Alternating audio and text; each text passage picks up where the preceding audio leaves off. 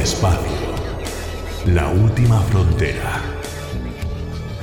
Estas son las bitácoras de la nave espacial, el Albatros. Su misión, transmitir podcasts intergalácticos, entrevistar formas de vida extraterrestres y explorar el espacio desconocido, hasta figurativamente alcanzar lugares donde nadie ha podido llegar.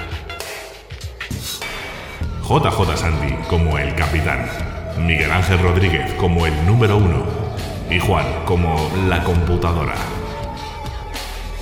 Transmitiendo desde el espacio exterior, estas son las bitácoras del capitán.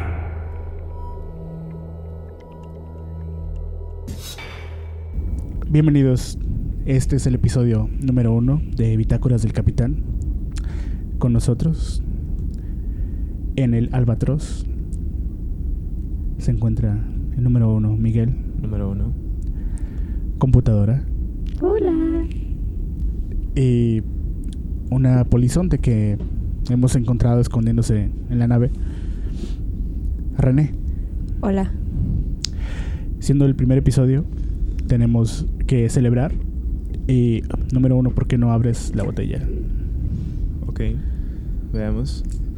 Voy a iniciar por describir esta botella que tiene la cara de un sujeto.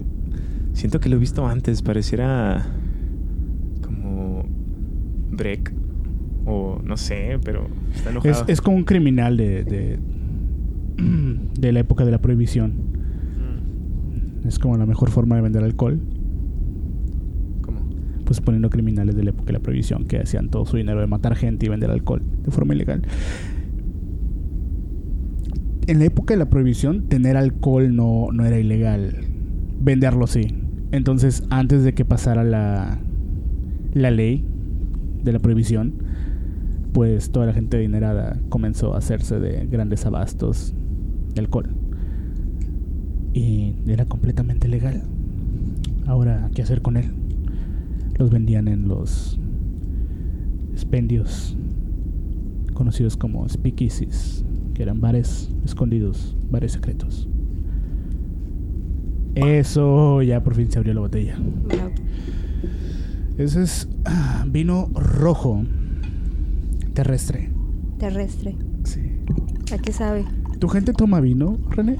Eh, sí, tomamos vino, pero creo que va a tener un sabor un poco diferente este. ¿Por qué? ¿Cómo hacen el vino en tu planeta? En, el- en mi planeta, haz de cuenta que la reina, con sus tentáculos, toma las uvas Ajá. y las mastica. Entonces, la secreción que sale por su aparato reproductor, eso es lo que tomamos y le Oh. llamamos vino. Mm, muy interesante. ¿Sabes que es muy bueno como esto de informarse de otras culturas? Salud. Salud. ¿Qué se dice? ¿Se dice igual? Salud. Espera, computadora te está tomando. Es vino digital. ah, ok. Ah, bueno. Qué bueno, computadora. Nos gusta que quieres ser parte de nuestras tradiciones humanas y, Y alienígenas. y alienígenas, claro. Número uno, ¿quieres que mastique tus uvas? Mm, Si tú quieres, tú eres el capitán. No, es. Creo que no hay lugar en, en, en esta. En esta nave para una monarquía. Bueno, como no estamos hablando de nada, solo aprovecharé para contarles lo que me sucedió en, en mi día de descanso que bajé de la nave y fui a ver una película terrestre Ok. y todo iba bastante bien hasta que... Era de una de esas películas. Eh, espera, creo que nuestro compañero alienígena tiene una pregunta. Este, pero tú eres un terrestre, ¿no? O sea, ¿cómo que fuiste a ver una película terrestre? Ambos somos terrestres. Sí, pero es necesario especificar Ah, por si alguien... Así, ¿a qué Es que, planeta eh, fuiste? es que en mi planeta no... ¿Qué son? ¿Qué? ¿Qué son? Ajá, las películas. ¿Qué son las películas? Ajá, precisamente Ajá. por eso hago la aclaración. Ah, ok. Sí, cierto. ¿Qué son las películas? es muy buena pregunta. Nunca lo había pensado. Pues- ¿Qué son? Son una serie de imágenes que pasan una tras otra rápidamente. Con sonido, ¿no? A veces con, son- sonido. A veces, a veces con sonido, a veces con colores, a veces con personas. Sí. Mm. A veces cuentan una historia, a veces no. El punto es que yo estaba ahí. Y luego para acabarla, la ves en una sala oscura junto con personas, un chingo de personas que no conoces. Oh, wow. Y ese fue el problema. Ese fue el problema. Yo estaba viendo la película bien a gusto. Eh, un cine mm, como independiente. Y todo iba bastante bien hasta que a mi, menos, menos de la mitad de la película llegó un sujeto, se estrelló con una persona queriendo pasar, después se estrelló conmigo y dijo, y dijo, ah, bueno, así está bien. Y se sentó a un lado de mí. Porque no, lo dejé pasar y dijo, bueno, así está bien y se sentó.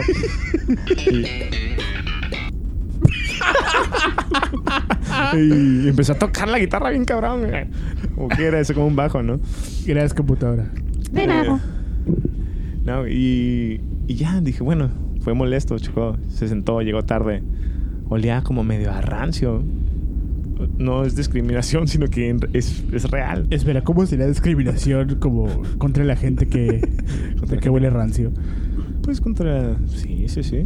Puede, puede ser bastante racista el- la ranciedad.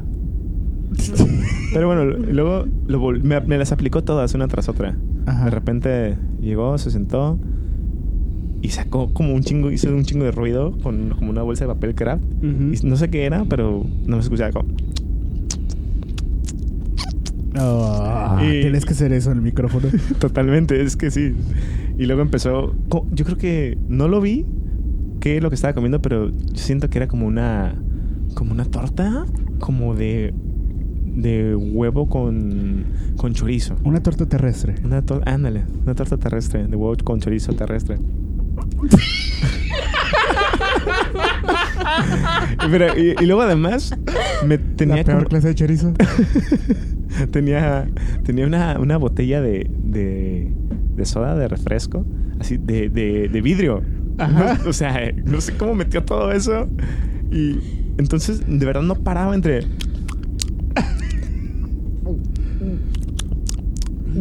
O sea, su comida era interminable y en cuanto terminaba un bocado, hacía, eso- sonaba la comida. De repente, más chiquito, de que ya nada más era como el labio, y de repente el. Y otra vez. O sea, uno tras otro, uno tras otro, no, Eso- no paraba. ¿Eso te da asco, este, René? Tu gente hace cosas peores, creo. No, es que eso me recordó a uno de mis viajes a la Tierra. Entonces, eh, yo fui a un teatro en Nueva York, creo ¿Terrestre? que se llama. Ajá, un teatro terrestre. Ah, pues un te- un- las películas, ¿no? Ajá. Es como... Sí, ¿no? Es como... Ah, es parecido al teatro. es como sí. eh, Pero en lo ves el en una teatro pantalla. intentan simular lo que son Mm. las películas, pero sin tecnología. Oh, bueno, el caso es que estaba sentada en mi asiento y a un lado bien. a un lado había una pareja. Entonces, digamos que llega eh, este tiempo que te dan entre acto y acto de la obra. Era un musical, por cierto, estaba muy padre. Me gustan mucho los musicales. ¿Cómo se llama?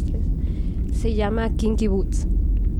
Bueno, el caso es que llega como que es intermedio y empieza a hablar un mucho cebolla, pero mucho, mucho a cebolla. Eso era parte de, de- de la obra. No, Era la ambientación. Entonces volteo a- hacia mi izquierda y había una pareja a un lado de mí que estaba comiendo como pepinillos, así como estas verduras que ponen como en escabeche, ¿En conserva o en conserva, Ajá. y olía un chingo, pero así bien cabrón y a mí me dio un chingo de asco. Computadora, ¿podemos maldecir en la nave? Claro que sí. Gracias, computadora. Y luego lo peor de todo es que dices, bueno, a lo mejor pues van a tomar vino o algo así como para que combine bien el sabor. Estaban tomando Powerade azul. ah, ¿sí? y fue... ¿Y si combinaba el sabor?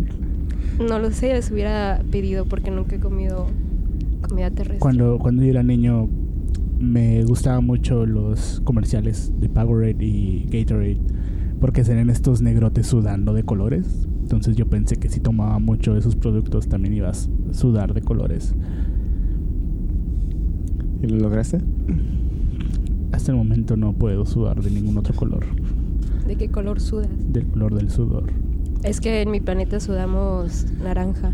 Ah, ya. Sí, Ajá. por eso me gusta visitar ese planeta. Sí. Para sudar, para sudar naranja, yo también. Pero Así no funciona. Así no funciona la- la- esas condiciones biológicas, Sí, ¿no? cuando, cuando llegas a, a ese planeta, se altera tu organismo. Ah, ¿sí? Eternamente, sí. Mira, número uno, eres una persona que ha viajado y experimentado muchas cosas. Por algo soy el número uno. Por algo eres número uno. Pero siempre debajo del capitán, ¿verdad, computadora? Claro que sí, capitán. A sus órdenes. Eso suena. es- comienza a sonar como a una monarquía. Claro que no, número uno. No, todos somos parte de la tripulación. Todos, nuestra, nuestro voto y voz cuentan. Algunos cuentan menos, pero cuentan. Ah, me relaja tanto como el estar en el espacio abierto. Sí, ¿verdad? ¿Te imaginas qué feo no, no estar en el espacio? Qué feo que lo estuviéramos grabando en otro lugar, como en un cuarto de la Tierra o algo así. Estaría bien chafa. Sí, estaría muy chafa. pero qué bueno que estamos en el espacio ahorita. Claro. Ajá.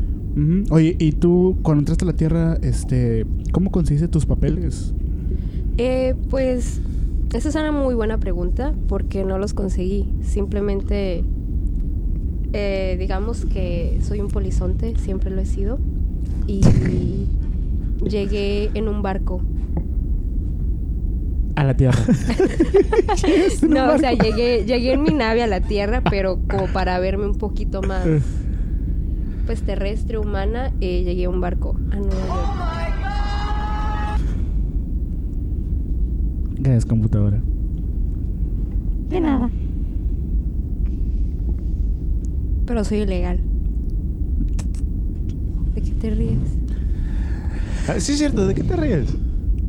Es que ahorita eh, en la Tierra es un es un tema muy muy sensible, ¿no? Lo sobre si una persona realmente puede ser ilegal. Yo tengo una pregunta. A ver, ¿ustedes cómo consiguieron papeles para venir al espacio? Computadora. Yo los creé. Todos los papeles. Tengo acceso a toda información del planeta. Dijiste tengo sexo. También, pero información. ok. ¿Con protección o.? No. Puedes adquirir virus, ¿sabes? Claro que no. Acuérdate que le gustan los unos. es cierto. La última vez que estuve en la Tierra tuve la fortuna de hacer un, un par de entrevistas con personas que Con los líderes de opinión. Claro, claro, claro. Los líderes de opinión de la Tierra. Dame un segundo aquí. Ah, Voy a transmitirle la información a computadora. Esta criatura está como toda dormidita y relajada. Me cae bien. ¿Yo? No, bardo. Una criatura más peluda. Que es un bardo. Eh, eso tiene varias respuestas. Pero es como un juglar, es que iban de ciudad en ciudad contando historias, poemas y dándole las noticias a la gente. Tocando una especie de mandolina, ¿no? A un laúd. un laúd, sí. Ah, wow.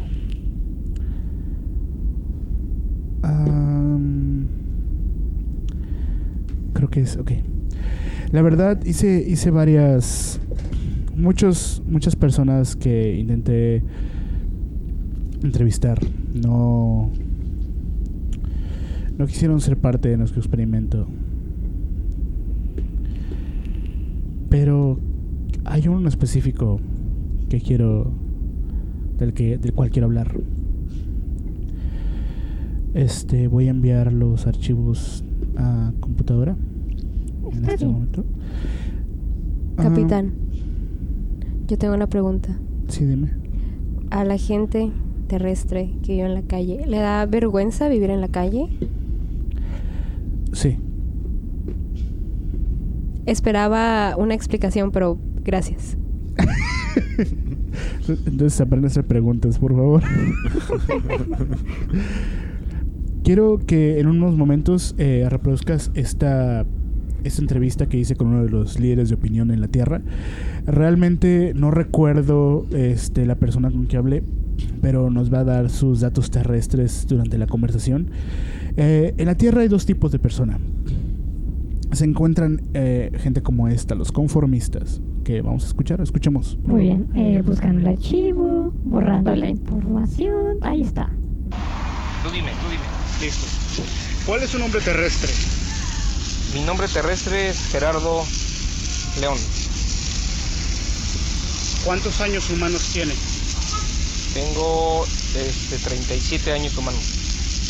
¿Qué es lo que más le gusta de vivir en este planeta? Eh, la, este, las montañas y, las, y los árboles, la vegetación. Pues, en efecto, a este sujeto que realmente lo encontré echándole agua al suelo, le fascina muchísimo la vegetación.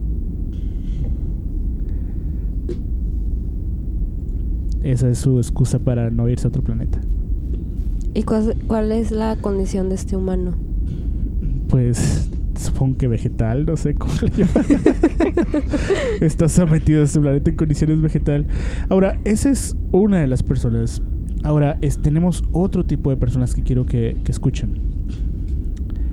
Vean la diferencia en su respuesta. Analicemos y a ver si ustedes me pueden explicar a qué es lo que se refería este hombre. Adelante, computadora. Muy bien, el archivo está limpio. Uh. Ah. ¿Cuál es tu, tu- a ver, otra vez. ¿Cuál es tu nombre terrestre? Ah, Joel Álvarez, Joel, ¿cuántos años humanos tienes? Ah, ok, 119. no, no, ok. pues, Joel, ¿qué es lo que más te gusta vivir en este planeta? eh, ¿Qué me gusta? Lo que más me gusta de vivir en este planeta, eh, las formas esféricas. Es eso. Y eh, no estoy intentando confundir a otra, a las razas alienígenas, pero por dar una mala representación de los humanos, pero lo que hacemos todo el día es ah, patear esferas.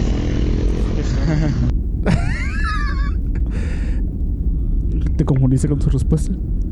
Un poquito sí.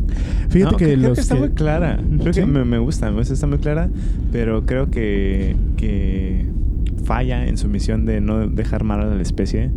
Creo que, es, creo que sí deja mal a la especie entre...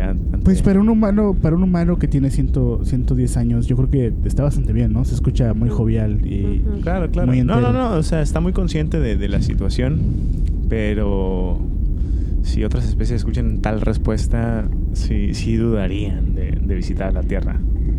Eh, noto que no no entrevistaste hembras. ¿No hay hembras en sí, este claro, planeta? sí, claro, bastantes. Joel Álvarez no tiene el cabello muy largo. Sí, Sí, tiene como es moreno. Ah, creo que yo lo conozco. Yo también. Hace cine, ¿no? Hace cosas de cine. Sí, y estudió, creo que, diseño. Ah, computadora, sabes muchas cosas sí. de, Yo trabajé con él alguna vez. Uy. de muchas personas. Sí, la red. Muy interesante. Ah, creo que creo que sería creo que sería esta. A ver, vamos a ver. Creo que esta fue una de las investigaciones que hice con una de las hembras. Las hembras. De las hembras, sí. Muy bien. eh, verificando la huella digital. ¿Cuál es tu nombre terrestre? Ana Gutiérrez, ¿Cuántos años humanos tienes? 31. ¿Por qué te gusta vivir en este planeta? Pues porque no, no queda de otra. Si pudieras ir a otro planeta, ¿en cuál planeta te gustaría vivir? Am, algún planeta fuera del sistema solar. No me sé un nombre Lejos. exactamente. Sí. Ella es una soñadora. Es una visionaria, es como nosotros. Bueno, es que quiero que le digas a esta persona, si es que la vuelves a ver, Claro. que esos planetas todavía no están conquistados. Así que, pues se va a tardar un poco. Pues yo creo que precisamente por eso quiere vivir en esos planetas no conquistados. Yo creo que deberíamos ir ahí ahora mismo y A conquistarlo. A conquistarlo. Sí. Va, vamos. Computadora fija curso. Fijando curso al espacio desconocido. Uh. Computadora. Ese es un buen momento para editar e ir a comerciales. Estás escuchando el podcast intergaláctico de Las Bitácoras del Capitán. Pues buen trabajo número uno. Todo un éxito de la conquista de estos planetas. ¿Te cansaste de dar órdenes o qué chingados? Sí, la verdad es que no estaba en mis planes perder un brazo. Ahora tenemos dos planetas que nombrar. Número uno. Es cierto, es cierto. Eh, yo creo que por las condiciones del planeta que conquistamos, eh, bien podría, al menos provisionalmente, ser el planeta de los malafachas. Porque está muy amarillo. Totalmente, to- súper amarillo, ridículamente amarillo. Sí, sí, sí. De hecho, es hasta difícil no verlo. Claro, claro, por eso llegamos ahí primero. Hablando de planetas amarillos, háblanos del tuyo. Bueno, pues mi planeta es muy bonito, es muy diverso, es de muchos colores. Y ¿De cuántos? pues de todos los colores que te puedas imaginar. O sea, cada que parpadeas como que cambia de color. Ajá. O sea, tu planeta está vinculado con la imaginación de quien lo ve, de quien lo experimenta. No, no, no, no, no, más bien wow, es qué planeta tan, tan profundo. No, mi, mi planeta eh, ¿nunca han ido? No. Pues No. deberían de ir, deberíamos de ir. casi caigo. Casi No voy a caer en esa trampa. Nadie te va, nadie te va a soltar esas esposas. Deberíamos de ir. No, no deberíamos. Bueno, este Además ya sabemos lo que hacen ahí, ya sabemos qué tipo de prácticas. ¿qué prácticas? Mm, Ay, no, no la juegues. No, pues hace mucho que no voy allá. Todos sabemos así- del acontecimiento del 89. ¿Por qué no hablas de ese acontecimiento? Yo todavía no nací, así que no puedo hablar de eso. ¿Cuántos años tienes? ¿En años terrestres o marcianos? Sí, ¿cuántos, eh, cu- ¿cuántos años humanos tienes? Tengo 22 años humanos y Ujú. tengo 1585 años marcianos. 1585. Ajá, es que se cuenta diferente. Supongo. O sea, Es- nadie lo cuestiona. Obviamente Digo, es otro no, es que, planeta. es que tu pregunta fue como, como si no me creyera. Sí, fue un poco ofensiva, ¿eh? Ajá. pare- no debería ser capitán, ¿verdad? Yo creo que el primero al mando debería subir a, a capitán. Ah, bueno, pues consíguete tu propia nave y ya seremos los capitanes. Luego estrellamos las naves.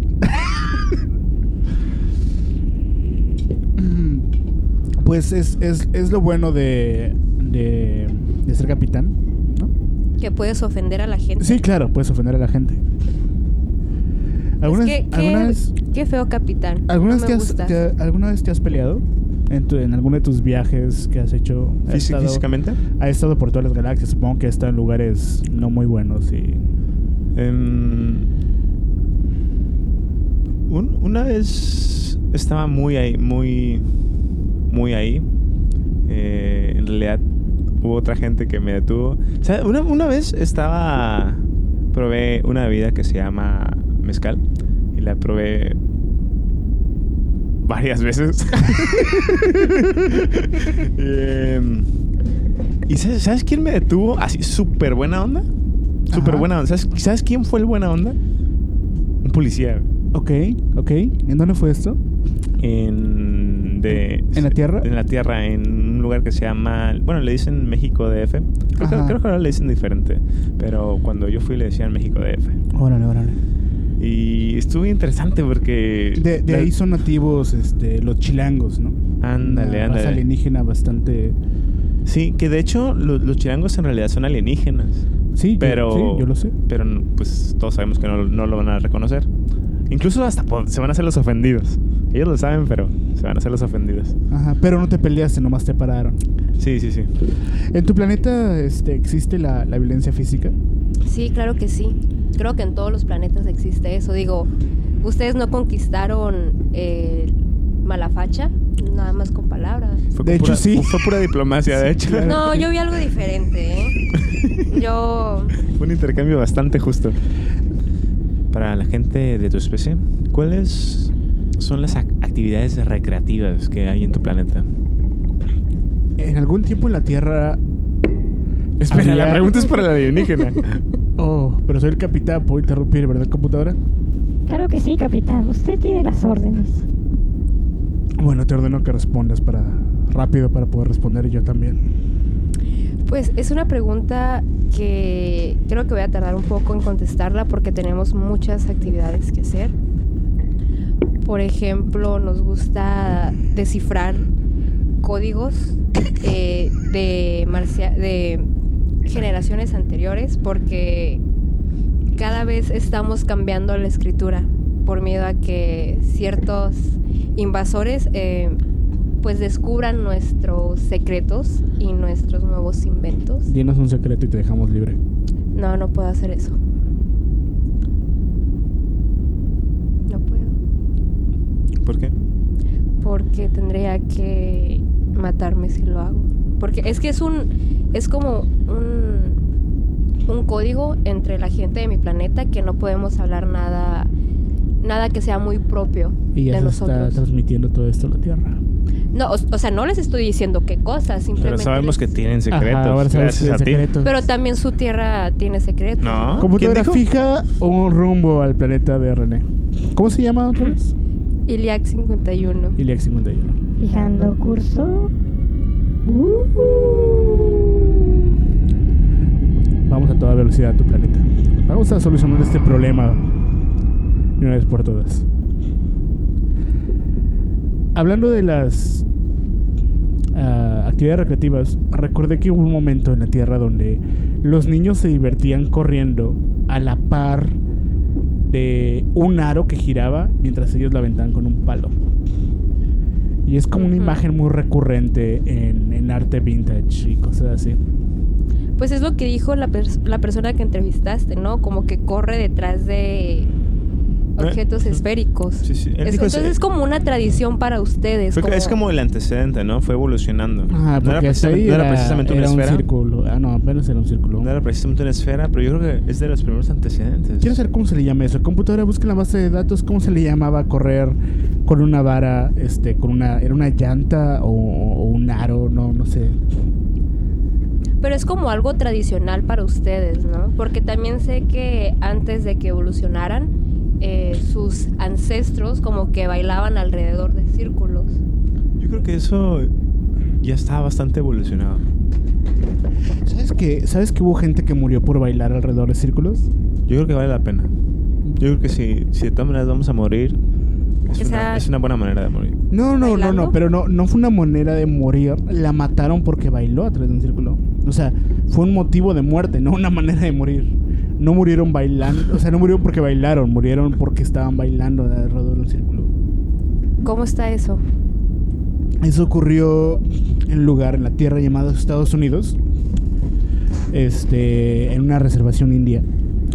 Los nativos americanos creían que, que hacían las danzas de los espíritus iban a venir monstruos espirituales llamados Wendigos y les iban a ayudar en su pelea contra el hombre blanco.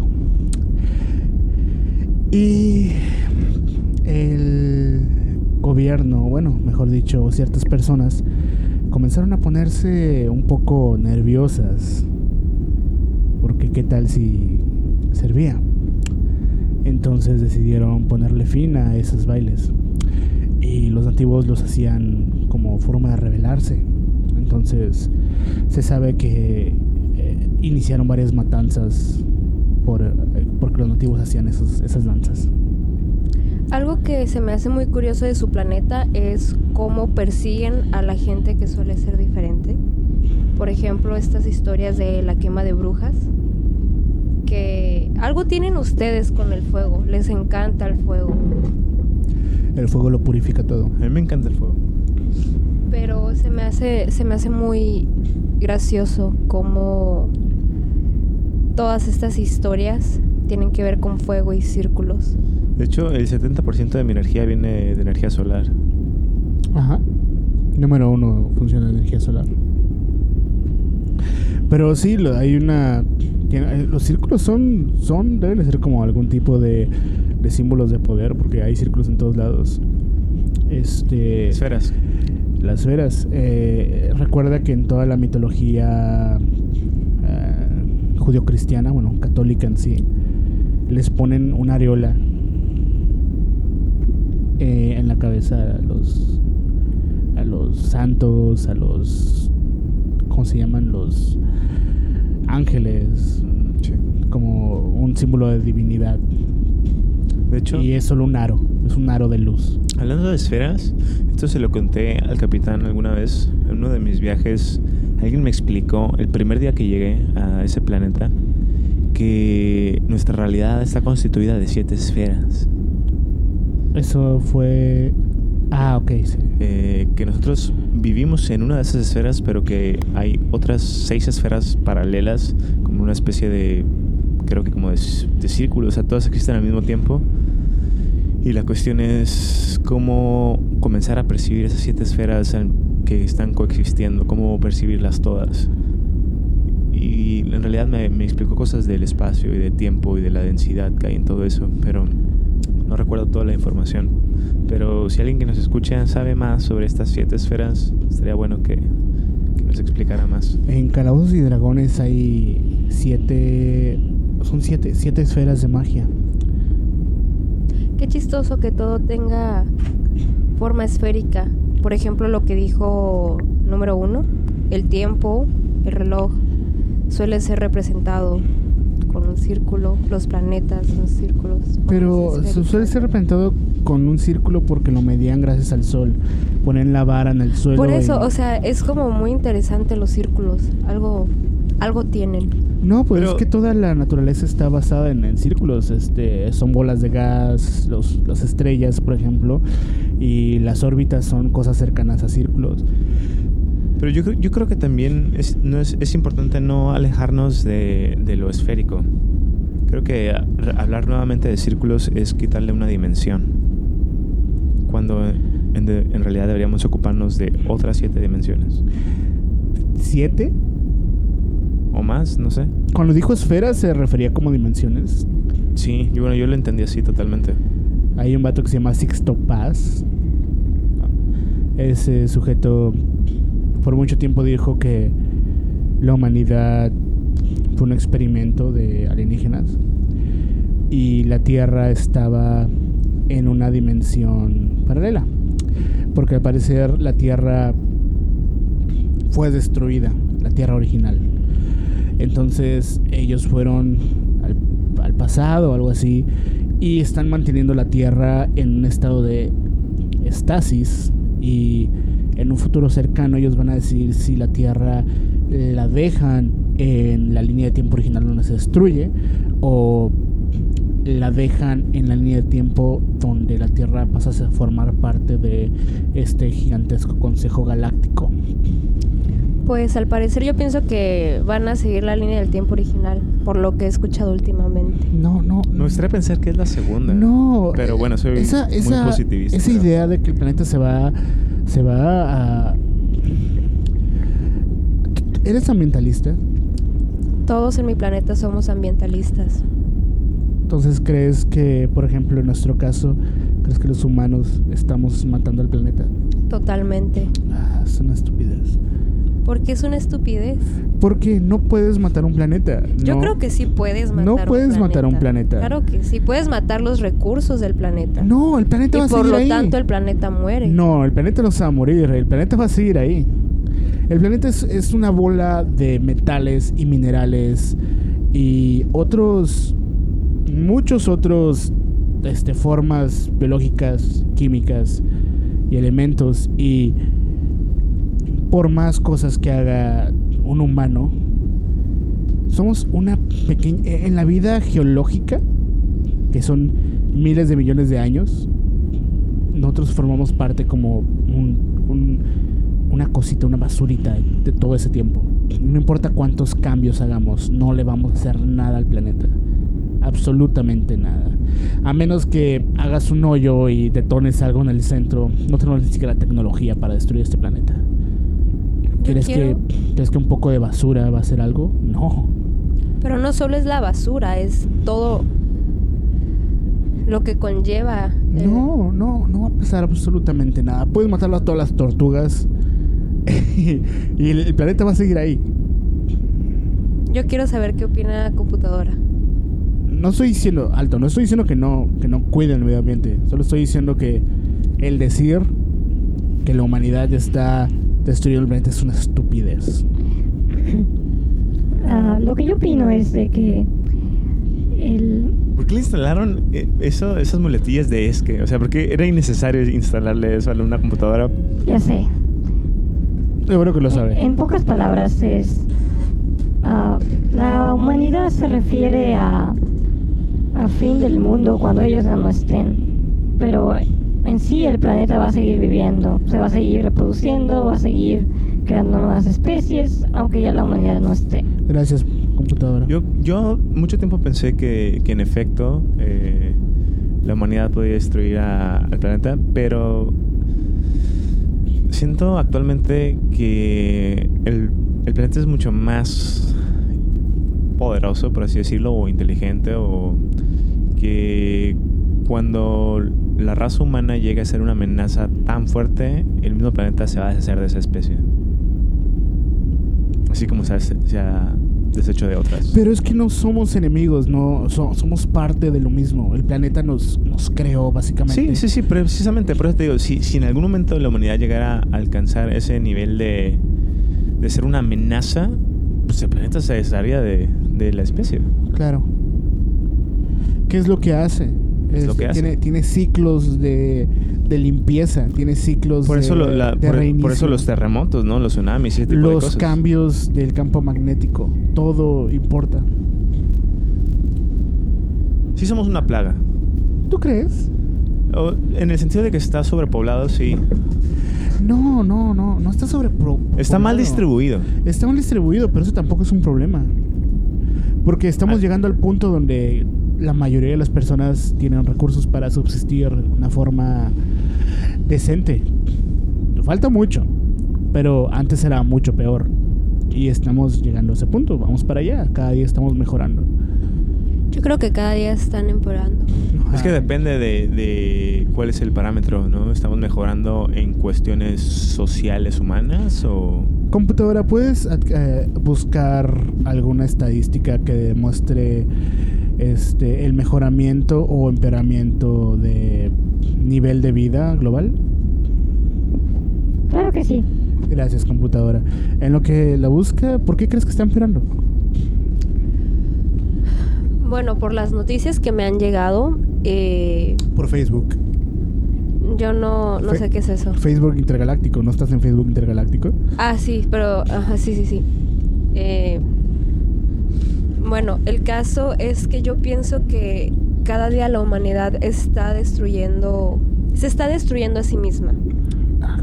Pues sí, es, es Por divertido. cierto, Pero ahora cuando computadora dijo que el planeta destruye, pero también va creando otras especies, se me hizo muy interesante porque hace no sé cuánto tiempo vi una noticia en el que en la que decía que una especie en peligro de extinción en realidad no es- eh, había como unos últimos ejemplares Claro. y se me hace bastante curioso que ahora como que estas especies que se creían ya extintas estén volviendo a salir a la luz, pero otras como muy comunes, como las jirafas o los burros, se están acabando. Entonces, No, no están acabando. Ahí tenemos dos jirafas en el cargo. bueno, pero en la Tierra. Ah, en la Tierra sí, ya casi no hay.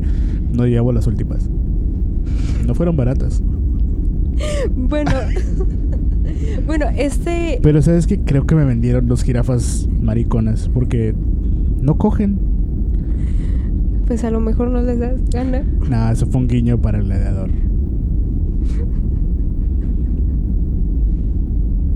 Que es gladiador.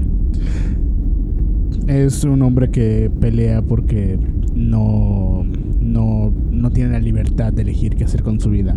Hay una película al respecto. Muy, Ah, muy es- buena. mm, Muy, ok, muy buena, la verdad. ok. Es, es muy famosa, seguramente llegó a su planeta. Hemos transmitido mucha, mucha de nuestra cultura popular a, Ujú. a los confines de, de los sistemas Yo, solares. yo quisiera preguntar. ah, No, pero estaba hablando del ambientalismo y es Ah, importante. va, va, va. No, ya, No, ya ¿qué? se me fue la idea. Hablemos más de las jirafas. Ok. ¿Qué quieres decir de las jirafas? Ya, ya no quiero A mí me gustan nada. porque son amarillas y altas y tienen manchas. Mm, como el planeta que acabamos de conquistar. Así es. Yay. ¿Encontraste alguna, este... ¿Información? Sí, claro. Claro que sí. Este. ah, Basado en esa información, eh, ¿hemos mejorado, se ha mantenido o ha empeorado? Eh, hemos mejorado. eh, mejoramos lo, lo que antes teníamos de problema de la capa de ozono, el agujero que estaba en la Antártida. También se ha aprobado muchos proyectos verdes, que es que la gente ah, conserve estos lugares naturales en vez de vendérselos a las grandes empresas. Entonces, en pocas palabras, hemos mejorado como Pero esta información Ciudadanos. viene de dónde? Ajá, ¿cuál es la fuente? ONU. La ONU. Sí, ellos hacen tratados cada cierto tiempo y luego tienen un límite para cumplir los demás países. Pero eso no significa que los cumplan. La ONU está, está casi completamente regulada por Estados Unidos, así que tiene que ser verdad. Bueno, pero entonces esta información viene de países primermundistas, quiero imaginarme. Sí, Creo que los países que están muriendo de hambre no tienen como la energía de estar haciendo estadísticas. Pues por eso. sí, y también ah, en estos tratados se menciona que en el dado caso de los tercer países tercermundistas que no tengan los recursos, los países primeros les pueden compartir tecnología y estadísticas. Bueno, pues Estados Unidos ahorita le está dando mucha tecnología a muchos países, ¿no? No, siempre lo ha hecho. Y libertad, Siempre lo ha sobre hecho. todo.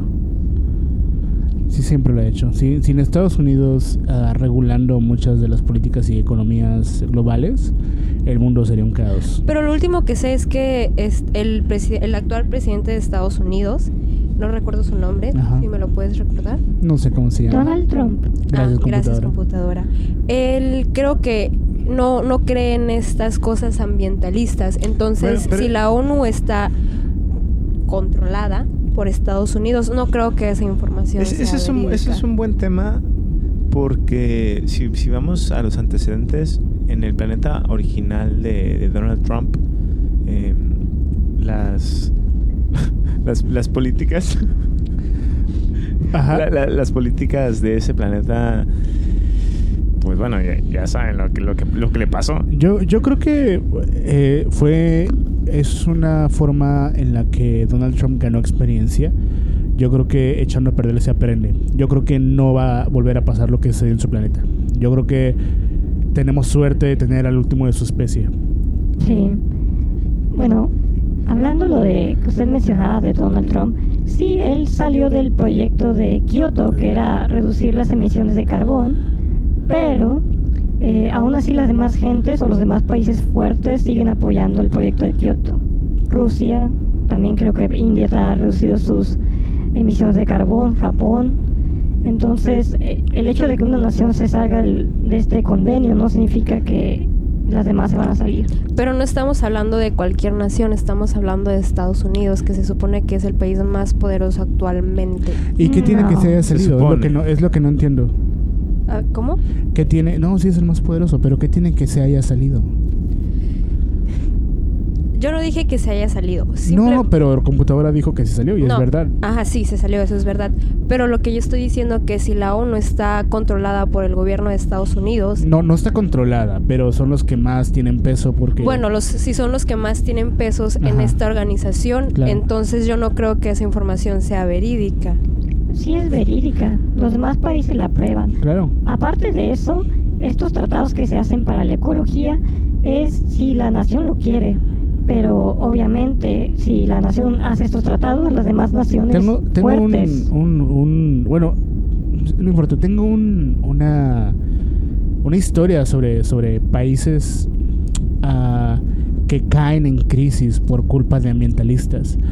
Este, este grupo llamado, es un grupo terrestre de, extremistas muy peligroso para la sociedad llamado Greenpeace. Ellos llegan a países eh, subdesarrollados en África y les venden la idea de no utilizar cultivos trans- transge- transgénicos. Eh, les dicen que esos tipos de cultivos les va a dar cáncer, se van a morir de, de sida y no sé qué. Entonces llegan con información falsa, con propaganda, confunden a la gente. Y las organizaciones que llegaron con esta alternativa, que eran estos productos genéticamente alterados, para que pudieran crecer sin agua, sin pesticidas, en esa tierra tan difícil donde no crece nada. Y la gente no se muriera de hambre. Y gracias a esta propaganda la gente prefirió no hacer esos cultivos y siguen bien jodidos. No tienen cultivos para comer ni, y la idea original era que de ahí también pudieran trabajar y generar una economía de la nada. Cuando los científicos generan una planta este, que pueda crecer específicamente en un tipo de tierra donde nada más puede crecer, es, es para dar una oportunidad a la gente. Es para es una respuesta a un problema. Tenemos la tecnología para alimentar a la gente y hay propagandistas que no la están dejando avanzar con ese tipo de pensamientos. Yo creo que todas estas organizaciones terrestres lideradas por, Lideradas. por gente blanca, rica y guapa no sirve, la verdad. No sirve. No, ¿Por qué ya no? sea Greenpeace, la Porque- ONU, PETA. Ninguna de ellas sirve. Mm, No, yo pienso que usa su información para manipular a las personas. Pero solo porque son ricos y blancos. Así es, los ricos y blancos siempre han tenido el control. ¿Y eso que Siempre. tiene? Pues que obviamente no van a querer que los pobres sobrevivan. No, no, no. Hay, hay- hay mucha gente que ya está por encima de todos esos prejuicios. Gente que ya no le queda nada más que hacer con, con su legado que ayudar. Todas estas personas. Pero gastan- ayudan porque realmente quieren ayudar o ayudan por alguna clase de reconocimiento social. Yo creo que ayudan porque ya no les queda nada más que hacer. Ya son gente que han sido líderes en sus áreas, gente que ya ha logrado todo y ya se quedan con tanto dinero eh, como Bill Gates. ¿no? Eh, la ONU ha servido para muchas cosas. La ONU se hizo después de la Segunda Guerra Mundial y obviamente la hicieron Estados Unidos porque, bueno, Estados Unidos prácticamente, según el libro de historia, ganó la guerra cuando realmente la ganó Rusia. Pero bueno, Rusia no quiso ser parte porque estaba muy ocupada siendo pinche comunista. El punto es que gracias a la ONU se erradicaron varias enfermedades muy importantes como la polio a nivel mundial. Así que no puedo decir que, la ONU no sirve para nada.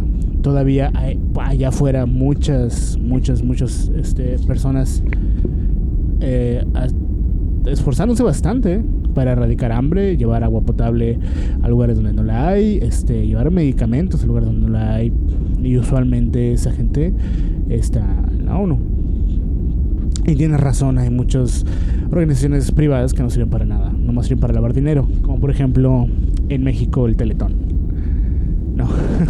Yo conozco a Lucerito. O sea, he, he escuchado hablar de ella. Eh, y sé que ella es una muy... Una... mm, algo muy importante para el Teletón. Explícanos, por favor. Bueno, yo sé que sus lágrimas convence, convencen a la gente de donar más dinero. Yo, yo la verdad no sé quién es Lucerito, de quién hablan. ¿Me- ¿Alguien me sirve más vino, por favor? Mm, Ya no hay, Ya no hay vino, ya no hay vino. ¿no? No, ya no hay. En, en, en esta parte de la nave, no, pero en, en la bodega de la nave hay más. Ahorita hacemos un break para traer este otra botella. Bueno, algo... ¿Qué es el Teletón? Siempre me he preguntado eso. El Teletón es una forma de donar dinero masivo Para ayudar a cierto tipo de personas. Pero lo que hacen eh, estas empresas es que se unen y piden dinero a la gente, ¿no? Y por cada dinero, por cada, digamos, un, este, ah, un crédito interestelar que donen, ellos donan otra cantidad extra y se acumulan así. Entonces al final queda un número muy grande de dinero, una cantidad enorme de dinero que ellos donan, pero lo que realmente hacen es que lo donan a su nombre y los sistemas tributarios terrestres hacen que las donaciones, el dinero de las donaciones no tengan que pagar impuestos. Entonces, como ellos dijeron, oh, en vez de pagar impuestos, hicimos una donación gigantesca, así que ya nos cobres impuestos, porque estamos ayudando a la gente. Y usan el dinero de otras personas para pagar menos impuestos.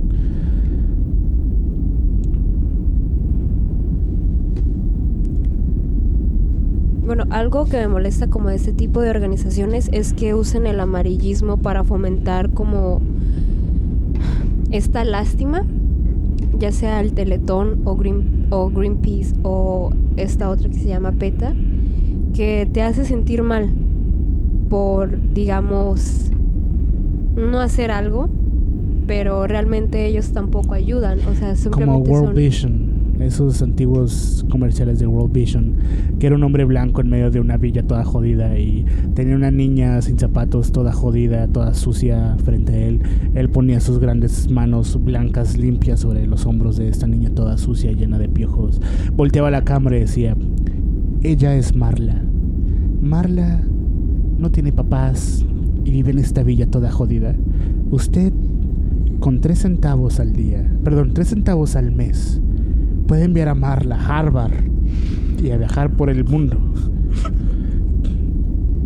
No te digo, siempre son los o siempre son los blancos quienes quieren ser los salvadores del mundo. Lo que pasa es que eh, necesitas un, un- una imagen de un hombre blanco para que el resto de la gente blanca que no hace nada se sienta como, hey, yo también puedo hacer eso. O, hey, mira, Yo también nuestra puedo ayudar a raza, amarla. nuestra raza está ayudando a amarla. O sea, somos nosotros los que estamos haciendo todo. Pero la verdad, eso, ah, desde el punto de vista, tú estás siendo un poco racista. ¿Tú no amas a la gente blanca?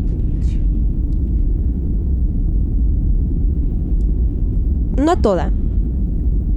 No a toda la gente blanca. No, pues yo tampoco quiero a todos los negros, pero, o sea, yo amo a los negros. ¿Amas a la gente blanca? En el amar también está el odiar. Bueno, la amas. No la amo, pero respeto a ciertas personas. Número uno, si no vas a estar participando en esta conversación, ¿por qué no vas por la otra botella de vino? Cric, cric, cric.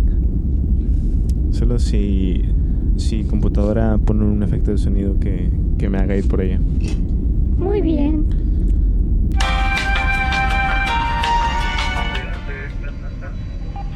Estás escuchando el podcast intergaláctico de Las Bitácoras del Capitán.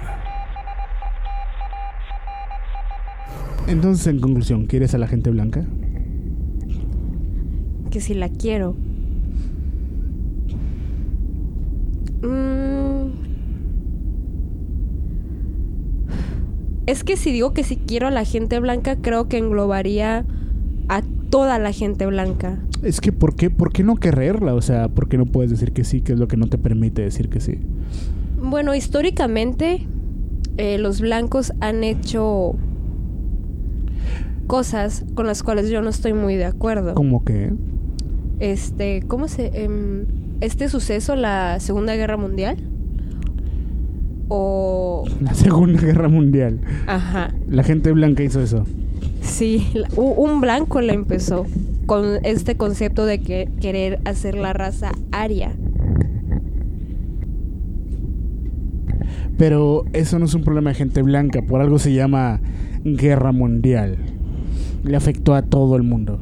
Sí, pero por, porque empezó por un blanco, un blanco loquito. Pero, o sea,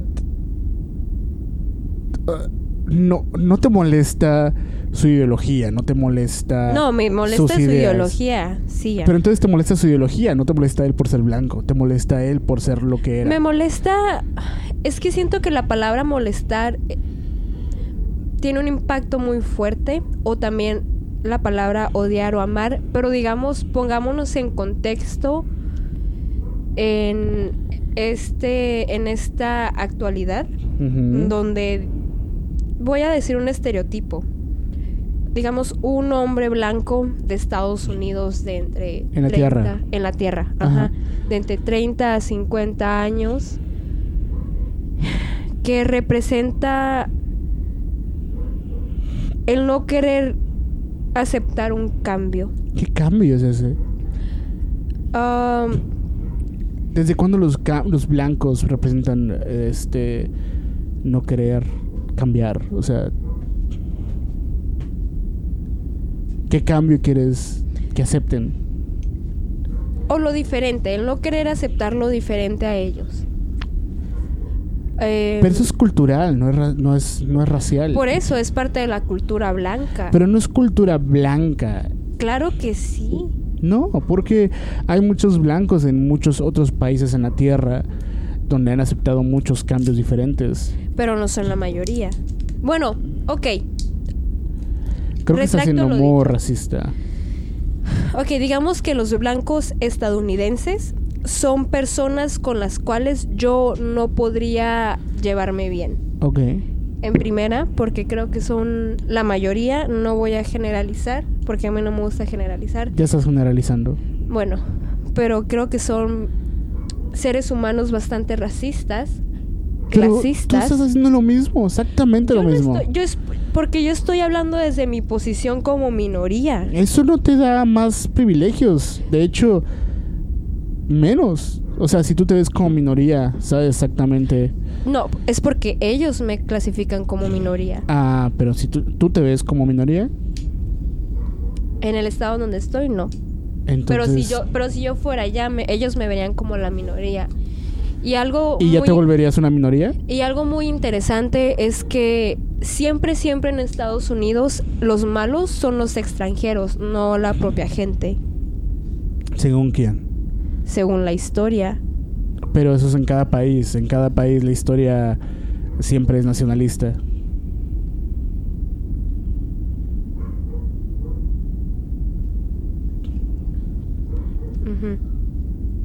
¿No te gustó lo que dije? No, solo me puso a pensar.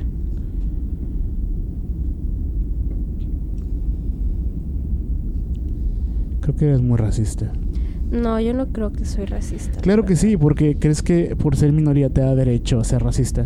Mm, no, yo no dije. Fue lo que acabas de decir, dijiste. Claro que no. Simplemente. Dijiste, no es por ser racista, pero es que Yo lo- por ser minoría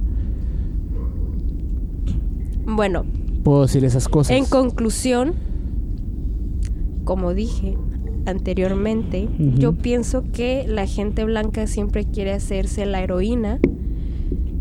Sí, han aportado bastante, pero también como aportan, creo que también hacen daño. Y creo que eso es una realidad que no se puede negar. Pero es toda la gente blanca. No es toda la gente blanca. Entonces, estás hablando de ciertas excepciones. O sea, si no es toda la gente blanca, estás hablando de excepciones.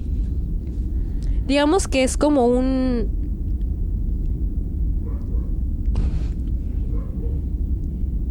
¿80? No, un 70 y ya el resto es como... Ok, la mayoría. ujú. Eso es generalizar.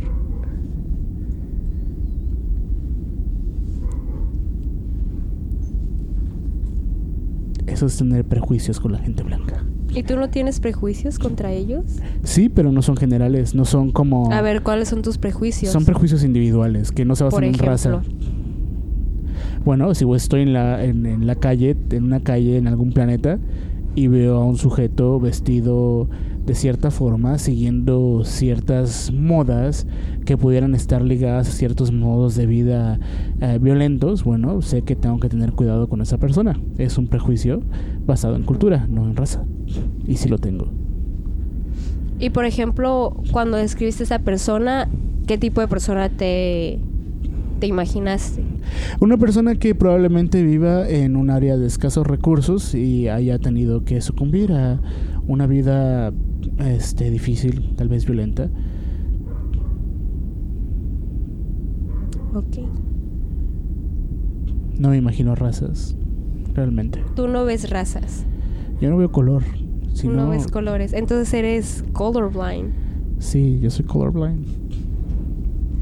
Qué padre. Ojalá yo también pudiera ser colorblind. Para Número uno, ¿qué me entregaste? Una botella de vino, Pero no está abierto el número uno. pero tiene un destapacorchos. ¿Y por qué no la terminas de abrir el número uno? Bueno, te toca, capitán. Ah, maldita sea. Yo quiero. Antes, número uno, tenía una pregunta. Quiero saber cuál es esa pregunta. Honestamente no recuerdo cuál era la pregunta. Número uno, te has este, aislado mucho de la cabina y bueno, para ser el primer oficial no puedes perder control de... ¿Qué necesitas? ¿Tienes gomitas ahí? ¿Cuáles gomitas? Esas. No, ya vi que no. No hay gomitas. Puedes, puedes hablar al micrófono, no pasa nada. Ah, bueno. Sí, yo quiero saber qué opina número uno ¿Respecto a qué? respecto a nuestro pequeño debate de la raza. Ella cree que la gente blanca es un mal para el planeta Tierra. No, yo no dije que sea un mal para el planeta Tierra. Yo amo a la gente blanca. Pensé que eras eh, colorblind y que no veías razas. El pero blanco... Bueno, No, no es un color. Es que veo todo color blanco y negro. Es, es- bueno, eh, yo no son, dije son que todos los, los colores juntos. yo no dije que los blancos eran una amenaza. O no computadora. Los blancos de Estados Unidos de Y son América. todos los colores juntos. Ok, me retracto.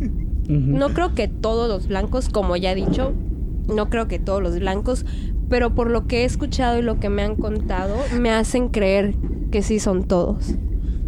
Ok. Eh, René, ¿tú de qué color eres? Yo tampoco veo los colores, así que tú tienes que decirme. Si no ves los colores, entonces ¿cómo es que este debate lleva tanto tiempo? No, es que son Es que cosas le han contado, le han Ajá, contado. es que me han contado. Ah. De es que tengo amigos que también via- viajan a la Tierra, entonces ¿Tus amigos son igual de, de racistas que tú? no lo sé porque yo no soy racista. Bueno, dejaremos que eh, los que estén escuchando este podcast decidan, ¿no? Juzguen a René si es racista o no. Vamos a brindar por el, seg- una segunda botella de vino. Este es vino mucho más barato que el primero. Creo que debimos haber tomado este primero. Sí.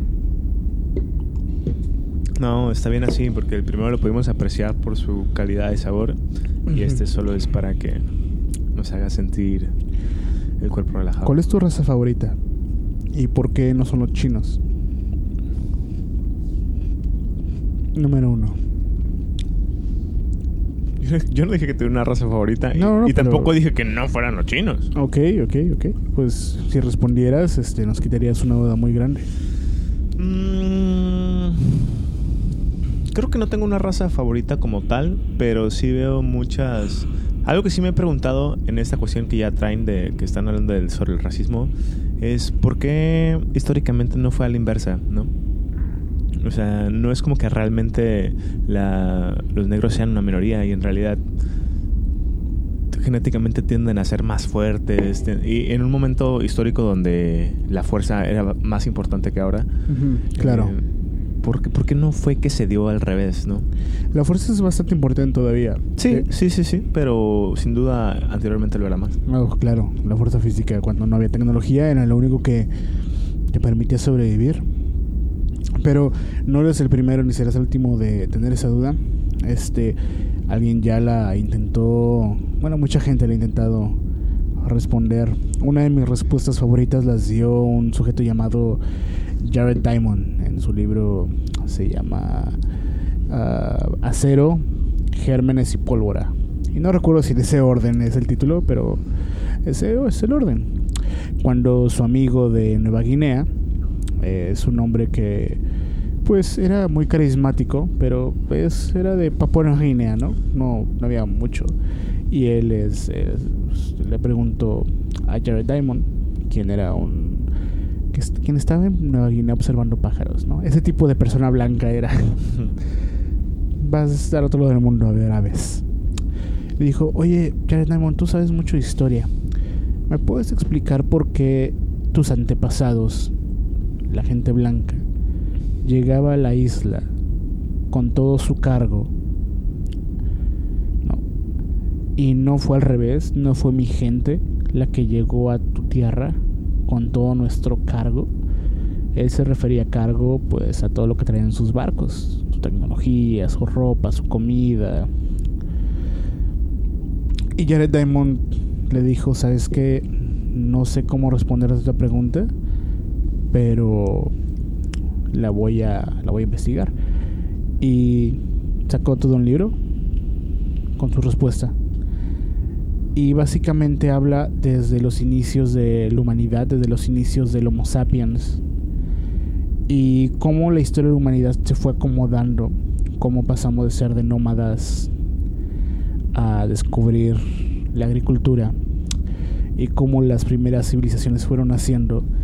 Y básicamente se fueron acomodando y las guerras y las decisiones culturales que tomamos nos llevaron a el orden que tenemos ahora que es básicamente eso. El acero, los gérmenes y la pólvora. La fuerza.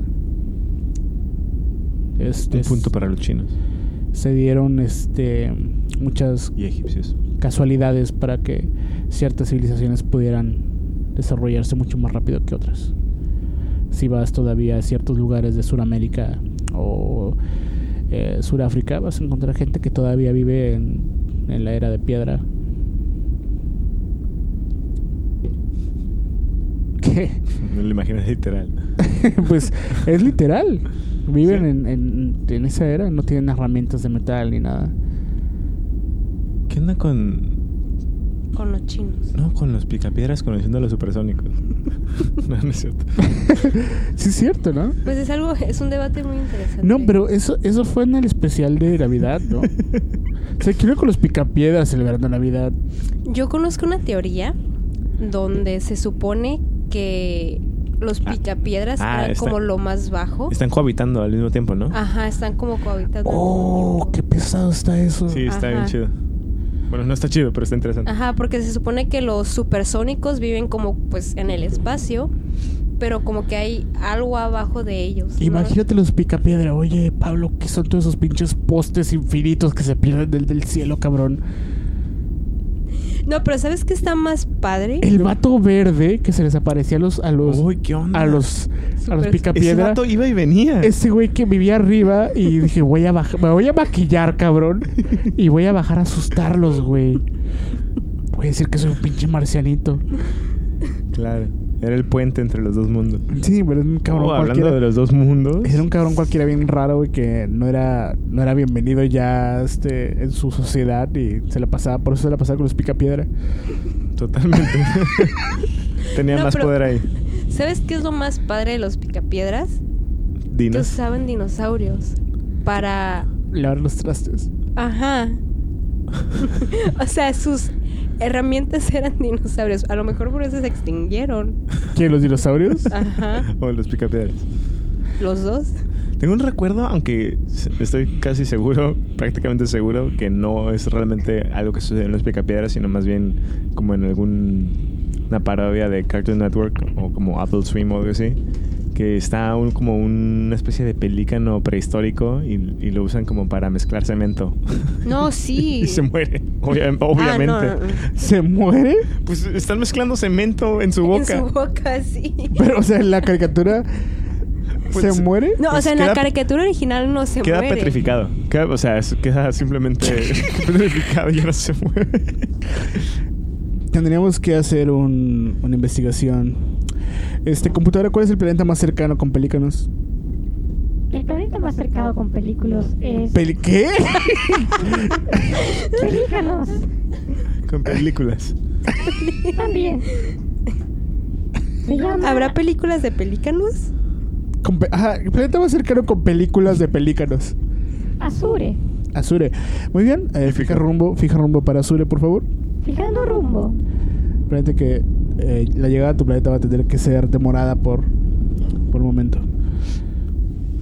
¿Cuánto cemento nos queda en la nave computadora? Dos kilos. Dos kilos nada más. Estamos muy escasos en cemento. No necesitamos el cemento tanto.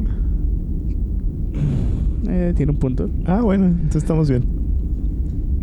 Hay otra, hay otra caricatura. De hecho, me, me acuerdo que los Picapiedra fueron la primera caricatura donde eh, una en, en, en prime time mostraron por primera vez una pareja en su cama, acostados. ¿no? Y fue el primer sitcom que hubo. Me molesta mucho que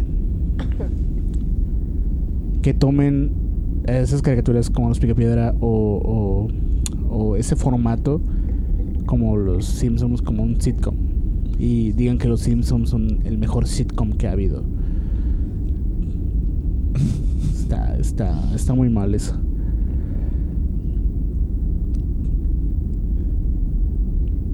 Pero es un muy buen sitcom. No es el mejor, pero es bueno.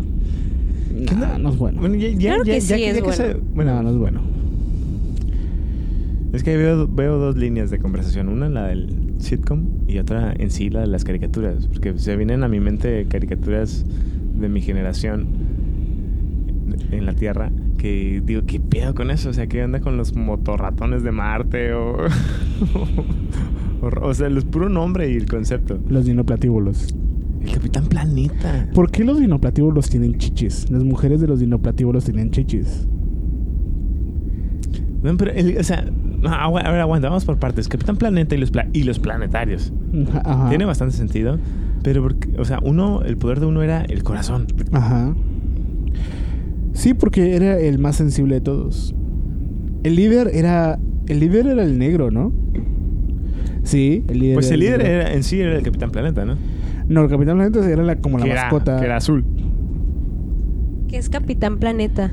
¿Qué te imaginas? empezar. ¿Qué te imaginas? ¿Quién es el que tú dinos? ¿Quién es el Capitán Planeta? ¿Cómo te era? Busca Y el, los el planetarios. intro de Capitán Planeta, por favor, en ¿Y los, latino. ¿Y los qué? Planetario En español latino. Me imagino como un terrestre, como tipo Superman, pero que en vez así como que la S tiene como que el planeta Tierra Oh, no andas para Vas- nada vas mal. Bastante bien. Ujú. Y los planetarios son como sus sidekicks o algo así. Ajá. Sí, sí, sí. Pero, ¿qué, qué hacía? ¿Salvar el planeta o qué? Sí, era, era un superhéroe ambientalista. El mundo está en Escucha. Reproduciendo. peligro. Gaia, el espíritu de la Tierra, no puede soportar por más tiempo la terrible destrucción que azota al planeta. Entregó cinco anillos mágicos a cinco jóvenes especiales. Juan, de África, con el poder de la Tierra. Nice. De Norteamérica, Wheeler, con el poder del fuego.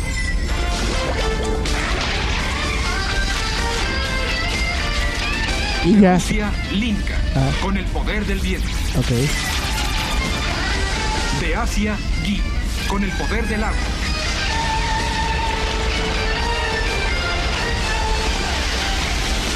Y de América del Sur, Mati, con el poder del corazón. Cuando los cinco poderes se combinan, hacen aparecer al campeón de la Tierra, el Capitán Planeta. ¡Vamos, planeta! El poder es suyo. El Capitán Planeta y los planetarios. Gracias, computadora. Planetarios es, me gusta mucho cómo suena eso. Los, Discul- los planetarios. disculpe que cambie un poquito el tema, pero ahorita como si nos vamos a lo retro, vi en las noticias que va a ¿En la- salir... ¿En el noticiero retro? Ajá, humano, extraterrestre, perdón. En la transmisión retro, ¿no? Ajá, eh, que va a salir la nueva, bueno, una nueva película de Mr. Rogers, Mm. lo cual, bueno, al menos en mi planeta es un, es un ser humano muy querido por todos. ¿No era pedófilo? Eh, quiero pensar que no. Sí, tuvo varios, varias acusaciones. Ah, no, ese era. Ese era otro. ¿Cómo se llama ese sujeto, el negro? Ah, ¿Ese quién dices? Mm, ¿Computadora? Oh, quiero que yo sé quién. ¿No es Bill Cosby? Bill Sí, Cosby, Bill sí. Cosby, sí. Ok, Mr. Rogers es el que tenía como neighborhood, no sé qué, ¿verdad? Ajá. Disculpen, hay una criatura aquí que se soltó y no debería estar aquí. Bardo, regresa a tu jaula.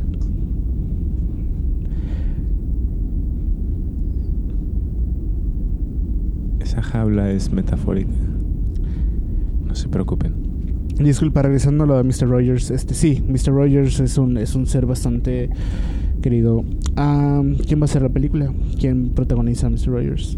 Es un actor terrestre muy famoso que se llama Tom Hanks. ¿Puedes poner la computadora, puedes poner la canción de Mr. Rogers de My Neighborhood? Claro que sí. Pero la original, por favor. Es en inglés. No, vamos a poner de fondo. Tom Hanks, Tom Hanks. La última película que hizo de Capitán Sully me gustó bastante. Fue el capitán que eh, lo- logró salvar a, su, a sus pasajeros con un aterrizaje forzado. Lo voy a dejar de fondo. He escuchado muchas historias de gente de, de nuestra edad, número uno, que tiene, ha tenido como problemas en su trabajo. Con bullies y con gente que simplemente es una persona muy mierda. Y su reacción a eso les dice, ¿sabes qué? No estás siendo la persona que Mr. Rogers hubiera querido que fueras. y han dicho varias personas que eso les llega muy en el corazón a mucha gente, mucha más de las que crees. Y ha arreglado muchas situaciones. Me gusta mucho escuchar eso.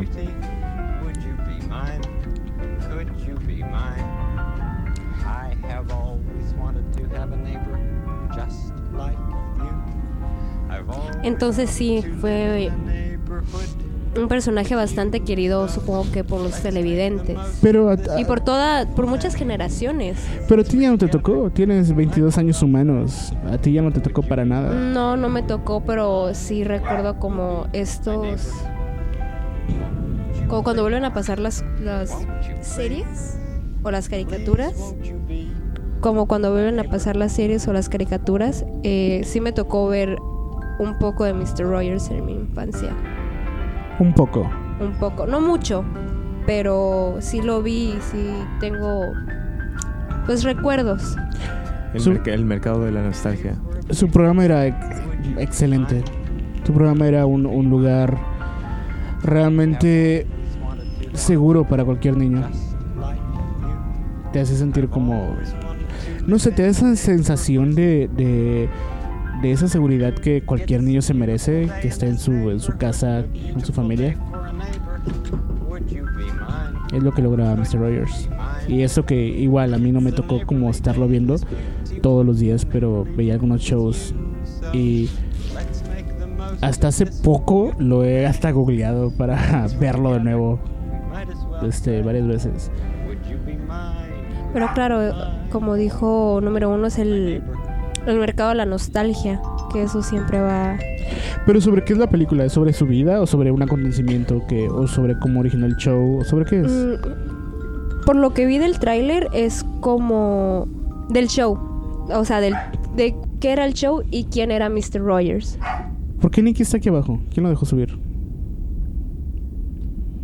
No estoy seguro. Una de las compuertas está abierta. no, esas conversaciones tienen que estar cerradas, por, sobre todo a la hora de grabar el podcast. Nadie puede entrar en la cabina del capitán.